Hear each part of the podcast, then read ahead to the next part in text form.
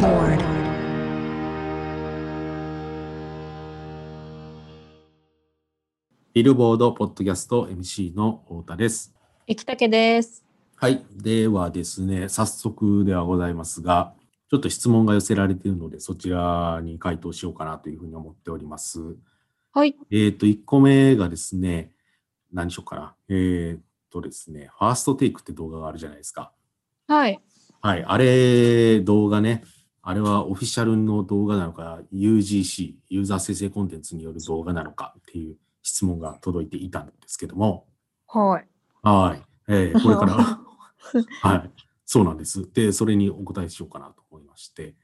えーっと、そうなんですよね。あの、まあ、オフィシャルの動画ってどんなものがあるかっていうのを多分以前ね、ちょっとこのポッドキャストでも簡単にご紹介したと思うんですけども、はい。だからオフィシャルのアカウントから出ているっていうのが条件の一つにはあるんですね。はい。はいはい。なんですけども、その、じゃあ何をもってオフィシャルアカウントなのかっていうところとか、結構いろんなルールがあったりして、えーあれなんですけども、で、このファーストテイクの動画はですね、ファーストテイクっていうチャンネルから出ててですね、なんかレーベルのチャンネルから出てるとか、アーティストのチャンネルから出てるとか、そういうわけではないんですね。はい。なんですけども、これは、今までは多分 UGC だったとはずなんですけども、もう今週ぐらいから、オフィシャルの動画として、YouTube 側は、えーっと、カウントしてるというふうに考えていますね。はいちょっとまだ明確ではないんですけども、あの、まあ、今週ぐらいからなるはずだという認識ですね。なんですけども、これは日本に限った話でして、えはいーっと海外では、えーっとファーストテイクの動画を UGC とみなすのか、オフィシャルとみなすのかっていうのは、ちょっとまだここでは断言できない状況っていう感じですね。だから、グローバルチャートとかね、そこで、そのファーストテイクの動画がどういうふうに認識されてるのかとか、そういうところはまだわからないといった感じです。はい。で、もう一つの質問が来てましてですね、アメリカのビルボードって、日本のね、記事もご紹介していただいてるんですよ。英訳されて。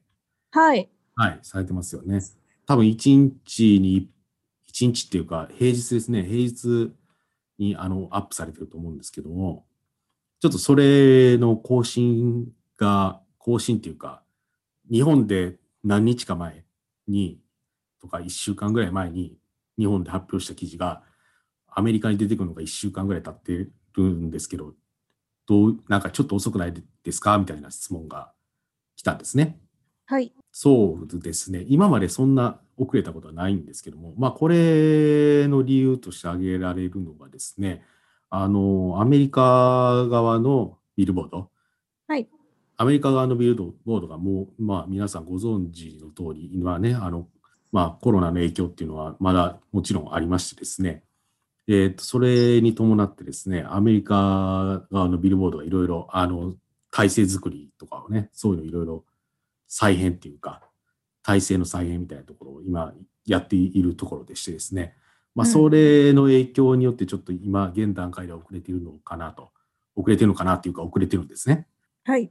なので、まあ、ちょっと今しばらくの辛抱を、辛抱 って、まあこれはアメリカのビルボードの読者に向けてですけど、アメリカのビルボードの読者に向けて我々日本語で喋ることになるんですけど、はあい。のもうちょっと待ってくださいと。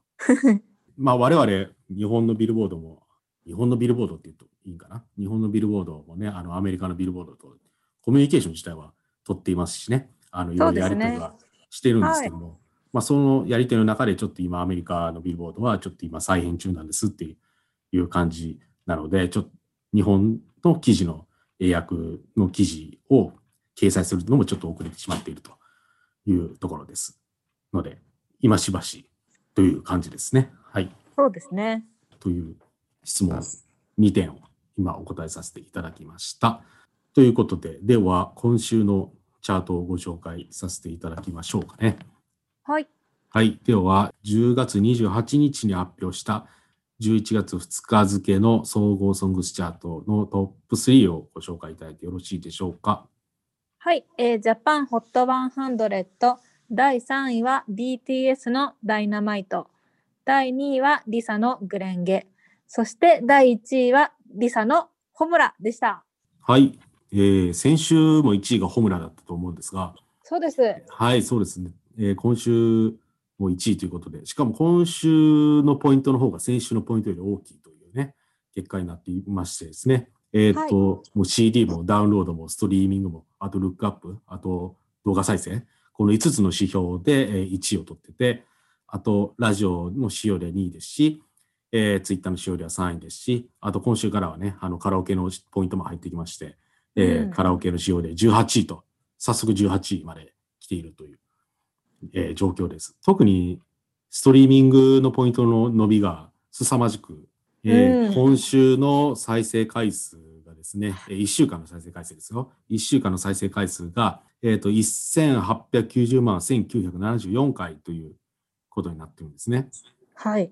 今までの、えー週間の再生回数の記録は、えー、と20のメイクハッピーが7月13日付で記録した1158万4293回ですので、えーそれを700万以上上回っている結果ということになっていてですね、だから1890万っておよそ1900万ってことですけど、そうです。もうこのね、主題歌となってる、えー劇場版鬼滅の刃無限列車編ですか、の、えー興行収入は10日で100億という、100億を超えてると。で、国内の歴代最速だと。はい。うそういう結果になっていますし。なんかツイッターでは、はい。あの、まあ、太田さんご存知ないと思うんで言うんですけど、煉獄さんっていう、あの、前、前も喋ったんですけど、そもうすごい、すごい強い鬼退治の方がいるんですね、煉獄さんっていう。はい。まあ、この、今回の映画の、まあ、メインのキャラクターの方なんですけど、うんうんうん。まあ、この100億を突破したんで、なんか、煉獄さんが100億の男ってこうなんか呼ばれたみたいですよ、ツイッターで。うーん。次は300の男にしようっていうなんか盛り上がってるみたいです。 300の男。 300億円の男にしようって。ああ、今までの興行収入の1位って何なんですかね。日本のですかうん。えー、あれじゃないなんだっけ千と千尋とかじゃ千なとい千尋になるんですかね。タイタニックは違うかななんか前調べたんですよね。で、タイタニックが2位で、千と千尋が1位、あ、千と千尋が1位ですね。あ、千と千尋さん千と千尋さんって言った千と千尋さんがおかしいですね。ん。 千と千尋さん。は同じ人を違う呼び方で2回言ってるだけですね。千と千尋そうだよね。そうそうう。ーんで、千と千尋が300億を超えてるのかなじゃあそれをめがけて言ってるってことですね、多分そのファンの方々は。そうですね。すはいごい。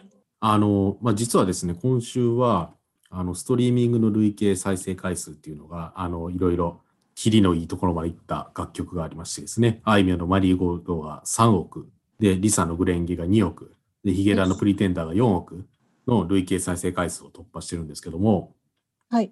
以前ね、ポッドキャスト、このポッドキャストで、えー、大体1億いくのに、15週っていうのが一つの目安になるんじゃないかみたいな話をね、したような記憶があるんですが、はい、覚えてますよ。はい、もちろんこんなことになると思ってなかったので、 ね、1週間で1900万ぐらいいくとかうん。思ってなかったので、ね、 15あの時はさ、15がむ15でしょみたいな、15週ぐらいが最大の。早くてあれですよね15でしょみたいな感じでしたよね。はい。なんですけど、ね、1週間で1900もいっちゃうとね、ね、で、前の週も結構いいとこまで行ってたので、だから、ね、まあ、今現地で2000万はひ超えてて、うん。ね、だからもう、もう、ね、もう、数週、なんだろう、じゅあと10週間後とか10週ちょいぐらいで、でね、もしかしたらい行くっちゃうかかももししれれないですよね。ね、今週が1900万ですけど、これが急に来週になったらめっちゃ下がるとか、そういうのもあんまり考えにくいので、うん。ね、多分来週も1000万超えそうだし、15週をゆ悠々と切るような結果とかになるかもしれないというペースで聞かれていると。はい。で、なんなら今週の総合の2位のリサのグレンゲも伸びていると。はい。リサのグレンゲはどれぐらい伸びたのかな前週比が136%の702万回再生というふうに、こちらも伸びていると。うん。で、カラオケのチャートだとグレンゲが1位になったと。はい。今までね、10週ぐらい3位だったと思うんですけど、はい。今週1位になって、もちろんポイントを伸ばして1位になったとういん。う結果でしたね。いやー、ね、何そ して、いや、いや、こん多分ね、はいあれだよ。太田さんは「鬼滅の刃」を見てないもんね。本当に見てないから、本当に実感としてマジでわからない。いや、もうね、多分、鬼滅の刃を追いかけてる人だったら、もう多分、すごい、この、あの、盛り上がりは理解できるはずなんだけど、多分、太田さんは私たちよりもそこまで、あれなんだって、蚊帳の外って感じだよね。そうですね。なんか最近、俺と鬼滅の刃が触れた瞬間っていうの は、なんやろ、僕の一緒にいたやつが、えっとコンビニ入って、コンビニで、えっと鬼滅の刃のイラストをされている唐揚げくんを買ってたっていうぐらいしか僕には接点がないんですよ。本当それぐらいしか本当に接点がなくて。ね、何かを見るとしたら、もう僕はずっとゲームオブスローンズを見ている人間なので、だから、全然体感として、本当に100億いってんのって思いし思うし、それぐらい、なんかすごい隔離されてる感じなんですけど。え、でじゃあ、はい。あの、機会があったら、またね、そのゲームオブスローンズが終わったタイミングでもいいんで、またその頃には年末になってると思うんで、うん。見てみてくださいよ。鬼まあ、お滅のそら刃をく。、おそらくやってるでしょうね。その時はもうちょっとあのこの今もう多分すまだまだ人いっぱいだと思いますけど、うん、ちょっと落ち落ち着いてると思うんであのゆっくり見れると思いますよ。はいはいはい。で、これね、グローバルチャートの方でもね、あの、ホムラは入ってきててですね。ありましたあのね。ね、グローバルチャートは2種類あって、グローバル200っていうね、あのまあ、単純粋なグローバルチャートと、そこから、えー、とアメリカを除いたグローバルエクスクルード US の2種類あって、でこれ2種類の、えーグローバルチャート、どちらでもホムラがトップ10に入っていてですね、はいえーグローバルチャートだと8位ですし、えー US を除いたグローバルチャートだと、え2位という結果で、で、これはどっちも、えートップ10に日本のアーティストが入るっていうのは初めてのことなんですね。はい。まあ、グローバルチャート自体始まったのが、えー、と今年の9月の中頃ぐらいですから、はい。まだ歴史自体はまだ1ヶ月ちょっとぐらいしかないんですけど、このグローバルチャートって。うん。なんですけども、まあ、そのトップ10に初めて、えー入った日本人のアーティストはリサになるということで、ね、なんか海外の人も多分それを見て、え、リサって誰だみたいな、うん聞いてみようとか、そういう人いるんじゃないですかね。絶対世界中で考えたら、うーん世界で見たら。そうですね。グローバル、今のグローバルチャートって誰が入ってるんやろう今調べてるんですけど、 BTS とか、あ一の、位は何でしたっけそうですね。 ?BTS のダイナマイトで。はい。あの、太田さんが好きだって言ってた、何だったっけ ?24。 24K ゴールデンかな。はい。はい。えーそれは2位ですね。で、ホムラが8位と。7位がジャスティン・ビーバーフィーチャリングチャンスラッパーのホーリーかな。で、9位がマルーマのハワイ。うん。丸山越え。だからマルーマの一つ上に行っていると。本当におめでとうございます。ね。という、まあ、世界的にも、えーと非常に、えーインパクトを与えている楽曲ということになりますね。はい。まあ、先週、リサさんの話をめっちゃしたような気がするので、はい。今週はちょっとまた別の楽曲の動きとかも見てみたいなと思うんですが、どうですかね。愛子のハニーメモリーが、えーうん前の週の47位から10位にアップしてるんですけども、まはあ、いこちらは CD のセールスが加算されてということでの大幅な、えーランクアップということになりますしね。はい。まあ、初登場しているのは13位に、えーチャートにしている、えー ABCZ の、えーと頑張れ友よの1曲のみという形になってますね。えー、はいやーあっかもうほんまに実感がなさすぎて全然 話が弾まない な。うーんほんまにかん行きたくさんはでも見に行ったんですもんね映画を見ねに。見に行きましたよ。だから実感としてあるんですもんね。うん、ありますななんでこんなのもうなんでこんなこのまあリサさんのこの「鬼滅」の曲がすごい上に来たとか絶対わかるもう絶対わかるっていうかその理解できる理解できる状況ですよ。うんもうそれだけそうですねなんか一回熱中したものあ一回まあそのアニメ最終回になって、はいまたちょっと期間空きましたけどなんかまたこう曲にこの曲がこうまた盛り上がってくる感じがすごい理解できるんですよなんで盛り上がってきたかっていうのが、うん聞きたくなりますもんうんうんうん。週末見に行ったんですかえ私は平日でした、あ、平日ですかでもはい、満席くらいで。平日の一席空けてでしたけどもう、まま、満席っていうか、うん、そうですね結構人いましたよあのうん夕方に行って、はい次のあ出るじゃないですかこうあの終わった後出てはい。でまたその次の回の人たちの列がすごい入ってく人たちいっぱい見ましたもおおなるほど。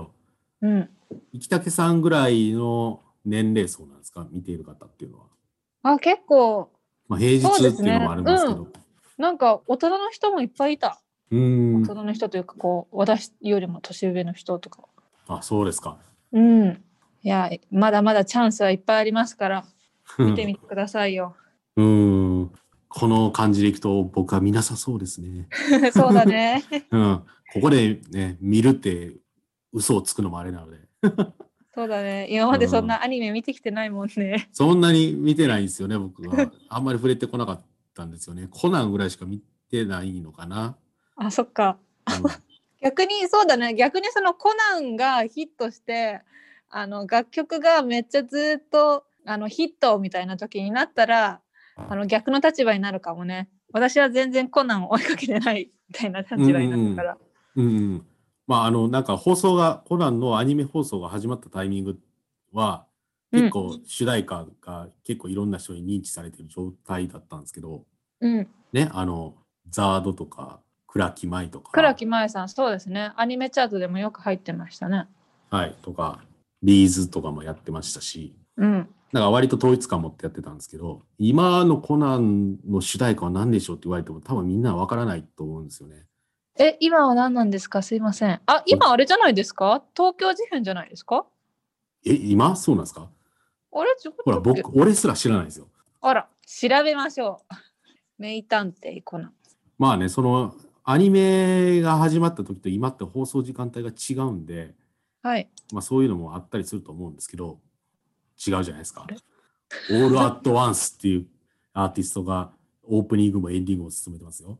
あ、それはあでも失礼しました。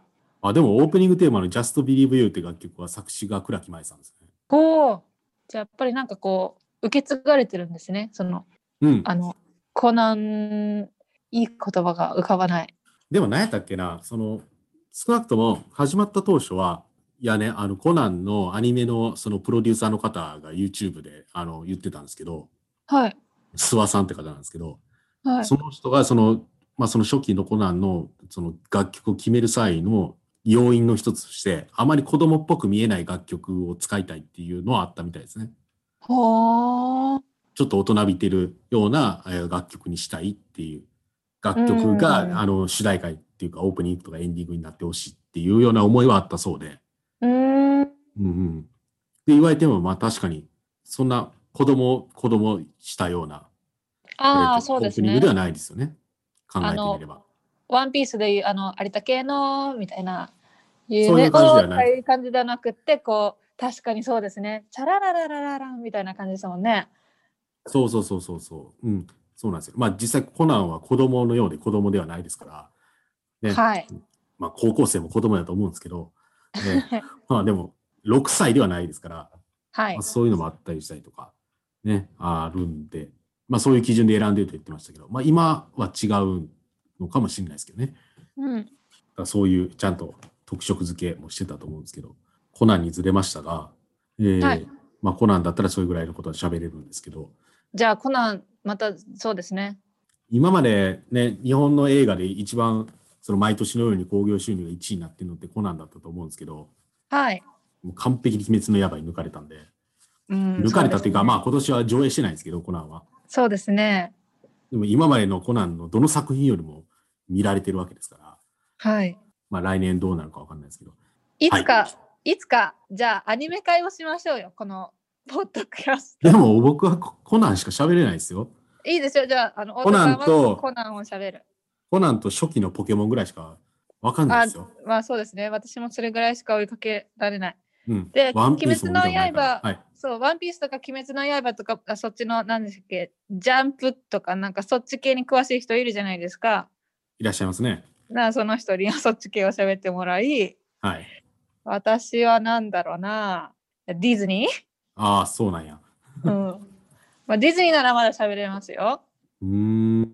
いや、今のね、アニメってね、だって、そのその言ってくれたやつ以外にもね、なんかいろいろありますもんね。いっぱいある。なんかね聞いたところ、他にももっと人気な、今グイグイ来てるアニメがあるみたいですよ。いろいろあるらしいですからね。はい。まあ、メジャーどころで言ったらね、今、バイオレット・エヴァーガーデンはよく見られてますし、はい。あと、グレート・プリテンダーってアニメもよく見られてるみたいで、へえ。ちょっと前かな、でもグレート・プリテンダーは。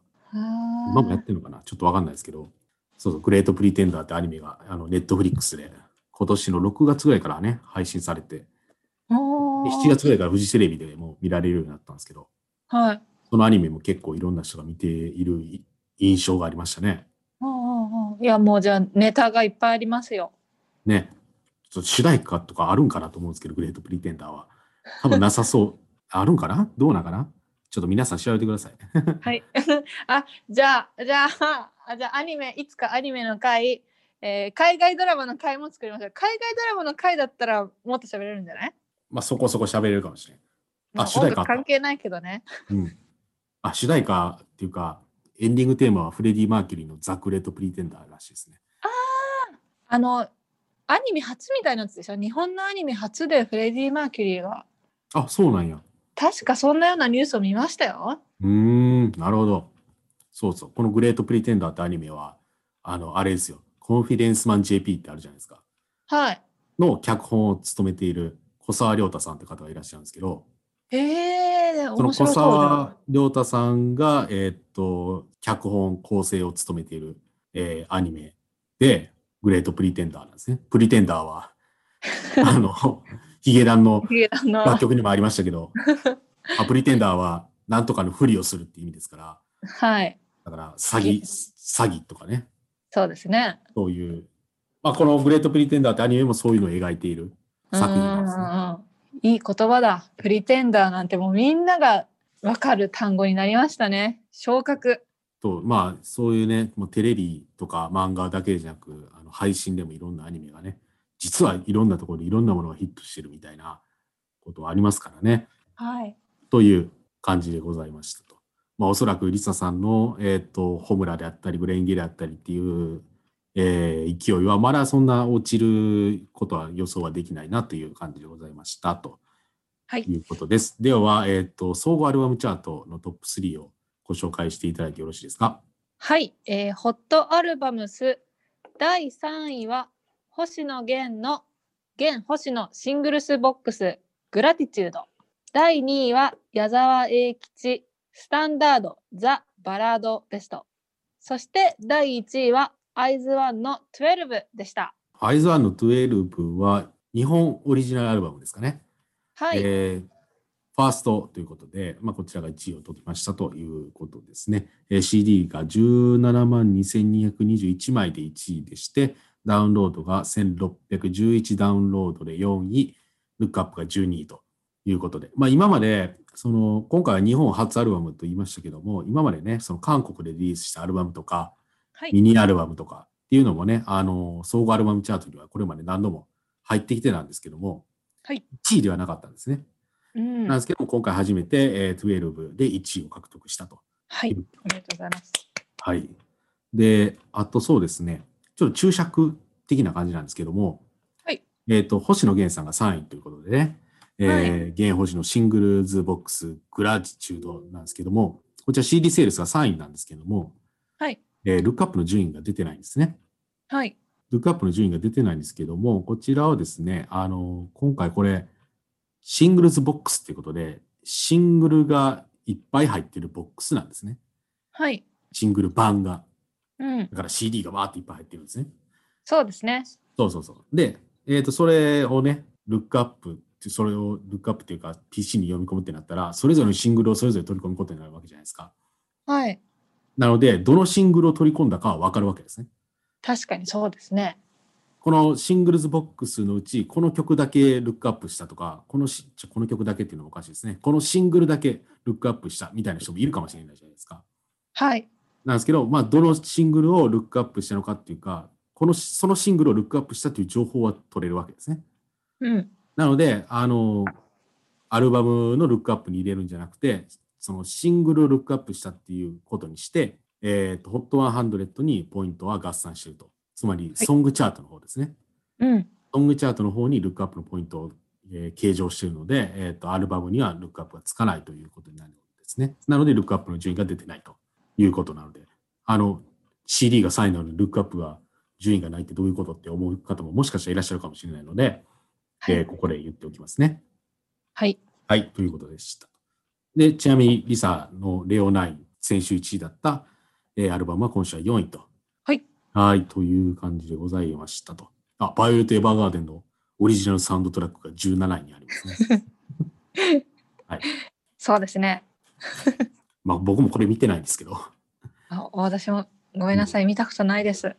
や、でも、いますよ。見てる 人。いましたよ。見なさいと言われましたね。そのあ、友本達当にですかバイオレット・エヴァーガーデンはね、見た方がいいよって。見てないなら。あの、静かなトーンで諭された感じですね。いや、もうね、いっぱいありますけどね、気になる作品は。そうね、そう言ってるとキリがないんでね。そうです。終わって、終わってなかったりしますもんね。うん。まだ次が、まだ終わってないんだ、みたいな。生田さんはどういうふうになんか、なんか、なんかを聞こうとか見ようとか、そういうのって判断してるんですかこうやっていろんなコンテンツがいっぱい溢れてますけど、映画や音楽に限らず。うんまずじゃあそそうですねまずその自分が好きな人が出てる出てたら見ようっていうのはまずありますよね自分の好きな人が出てる作品ってどこで知るんですかあもうああ、のその例え人ば、その人、その人の名前でクリックするとその人が出演した作品が出てきたりするじゃないですかバーっとどこでクリックしてるんですかあ私今あのネットフリックスを掃除してましたあ、なるほど。あのその人の名前がうんうんあの好きな俳優さん好きな女優さんの、まあ、検索でもいいですけど検索してそうするとあのその方が出演した過去作品がパーッと出てくるんですね。なのでそれをまあ一通り見たりとかあとうんはやっぱりああいうランキング、うん。うん。ちょっとなんかそっから予告編見て面白そうだなって思ったりとかなるほど。アニメはやっぱりその視聴ランキングで上位に入ってるとあ見られてるというかなんかあ人気なのかなみたいなそこで知識をそこだけの知識だけですけどうんうんうんうん。へえ。でそなんかあの漫画好きなスタッフがいるじゃないですかはいはいはい。聞いてみるといや人気だよって言うからあじゃあやっぱりあのランキングは信じていいんだなみたいなうんうんうんうん。でなるほそうど。で見たいそこでちょっとなんか時間があった時に見てみたりとかうんうんうんうん。そんな感じ。じです先にランキングを見て、その後、なんか周りの信頼できる人に確認するみたいな感じなんですかね。そうですねやっぱりその道をちゃんと知ってる人自分よりも似ているであろう人ですね。あ、そうです、そうです。あなるほど。僕は大体ツイッターで全部集めてる感じですね。あ、まあ、ツイえ、ツイッター、うーん。なるほど。だから自分にとって信頼できる人をフォロはーしといて、い。はそい、のフォローしてる人が紹介してるやつが一番最初に目につく情報ですね。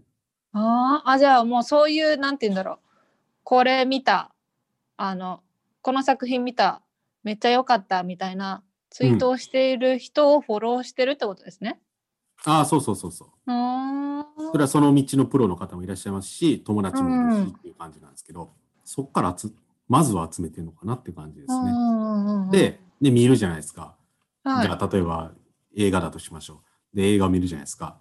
で、はい見終わったらなんか監督とか役者を調べるじゃないですか。はい。その時にはフィルマークスってアプリを使ってますね。ああ、だからそれでなんか役者なら役者で調べたらその役者が出てる作品がバーって出てきて、はい。だからこれネットフリックスに限らず全てが出てくるんでうん。そういうのを調べてじゃあ今度はこれを見てみようとかそういう感じですかね大きな流れとしては。大体あの好きな俳優さんの女優さんとかも、まあ、大体でももう見た見たことないですかうん大体制覇してませんいや多分僕行きたくさんほど見てないからそんそうなか実感はないんですよねまだまだ知らない俳優さんっていっぱいいるねっていう感じですそうかよ。でも洋画が多いですよね多いです多いです。もう私も比較的、まあ、洋画か韓国 ドラマかですけどうんうんうんそうそう。ケルビン・ハリソン・ジュニアって人が最近よく出てるなとかそういうのを見ながらやってるわあけですそね、れケルビン・ハリソン・ジュニアって私聞いたことあるあ黒人の方じゃないですかえそうですね。あそれあれですよ。ななんすかはい。なんだっけえっと、ラブクラフト。なんだっけラブクラフトカントリーじゃないおドラドラマですかはい。ああ、ラブクラフトカントリーは、えーっと、今、日本ではまだやあっ、てない。全然違った。全然や違うんかい。わかったあはいもはう一回言っいて。ケルビン。ケルビン・ハリソン・ジュニアですね。あの、あ、はい。わかった。わかはい。ったはい。あの、えー映画に出てますね。いろいろ今年映画にね、出てますね。あ今の、年よりも前にも出てますけど。はい。ザ・ハイノートに出てる人じゃないあ、そうです、そうです。えーザ・ハイノートっていうのは現代ですね。だから あの、日ネ本クストドリームってやつですね。放題だとネクストドリームですね。ネクストドリーム2人で叶える夢ですね。はいい。ハイノートは現代です。はい、はい。あ、はいはいはい。とか、あとは有名だったら、そうですね、ウェーブスとかに出てる人ですね。そうなんだ。そう、ウェーブスあのの、あウェーのブスの。金髪のね、ほう金ほう髪ほう。のあの黒人男性を描いた高校生かな、はあはあはあ。ウェーブスとかに出てたりとかしている人ですね。ああ、もうじゃあちょっと次世代というか、もう次、ネクスト、ネクストブレイク枠なんじゃないですかもうブレイクしてるかもという認識かもしれんしね。いやもうもうブレイクしてるんでしょうね。うん、とか、なんかそういうね、はあはあはあなんか、あの、テレビやとたまに好きなハリウッド俳優はみたいなの出てきますけど、うんいまだにトム・クルーズとかがトップ5に入るような感じじゃないですか。うんでもなんか今やってる映画とかドラマ見たら全然知らん誰やこの人みたいな人が出てますけど実はその人はめっちゃ主戦場で活躍してる人だだったみたいなそんなパターンばっかりじゃないですか。ちょっと時差ありますねやっぱりアメリカとか世界と日本って。なんかありますよね。うフん、ローレンス・ピューとか僕去年ぐらいまで知らなかったですよだって。あー確かにね今年まああれです今よ年ねかフローレンス・ピューは。アメあアカデミー賞去年とかかそういうのが来るとうん。みんなちょっとちょっとあの知名度が高くなるみたいな。うん。フローレンス・ピューはミッドサマーの主演かな。はいで、ストーリー・オブ・マイ・ライフに出てるのかな。そうですね今度、今度というかあのハリー・スタイルズってご存知ですかあ、知ってますよ。はい。ハリーがまた映画をやるらしくって。はい。フローレンス・ピューと一緒にやるみたいですよ。あ、マジですか。えーあと、ブラック・ウィドウにも出ますね。あ、そうですね。はい。あ、なんか前こんな話したっけフローレンス・ピューの話。しいや、してないと思いますよ。てないか。はい。もうね、あの、もうブレイク、ブレイクし、ブレイク中なんですよね、多ブレイ分ねクを。していると。うん、 そういう情報を、まずはフィルマックスで調べて、で、なんか、いろんな記事見てみたいな、そういう感じですね。だから、あそういう調べ方をあしてる。ああそういうのが出てくるんですか、フィルマークスは。うん、結構なんか、情報としては、多分、その、どの役者さんが、とか、どの監督が何に出てるか、何を作ってるかみたいな情報って、多分、ウィキペディアよりはるかに充実してると思いますよ。あーはあはあちょっと私も見てみましょうかね。まだダウンロードしてないんで、アップアプリですよね、あーなるほそどれって。あ、そうです、そうです。だし、まあ、このフィルマークスでもね、なんか友達がどの映画を見たとか、どのドラマを見たみたいな、そういうのもタイムラインで見れるようになってるんで、あ、つまあ、なそがういうるのんも、だ。そういうのへーもね、あの、一つありますよね。っていう集め方ですね。はい。そう、楽しそうだ な。なので、そうなんです。だから、鬼滅の刃を見る余裕がないんです、僕は今。他にもね、見るものが できちゃって山ほど見たいものなん か山ほどあるんですよ。はい。もうすぐプロ野球が終わるんで、ちょっと暇になるぐらいですかね。確かに。あの、そうでしたね。何でしたっけ福岡、福岡ホークス福岡、あれソフトバンクホークスですかあ、ソフトバンクホークスが優勝したみたいですね。そうそう。で、もうセ・リーグも巨人が優勝すると思うんで、あ、そうですか。はい、もう、もう個人タイトル争いぐらいしか見るとこはないの で、まあ、あと11月の頭ぐらいでシーズンが終わるんでね、だから、はいまあ、そこからまた見る余裕があるかもしれないですけど、っていう感じですね。はい。今わか年りまの、した今年も阪神はダメでしたということ で、えーこのポッドキャストは、えっと、締めようかなというふうに思います。はい。はい。ではまた来週もよろしくお願いいたします。それでは、えーさようなら。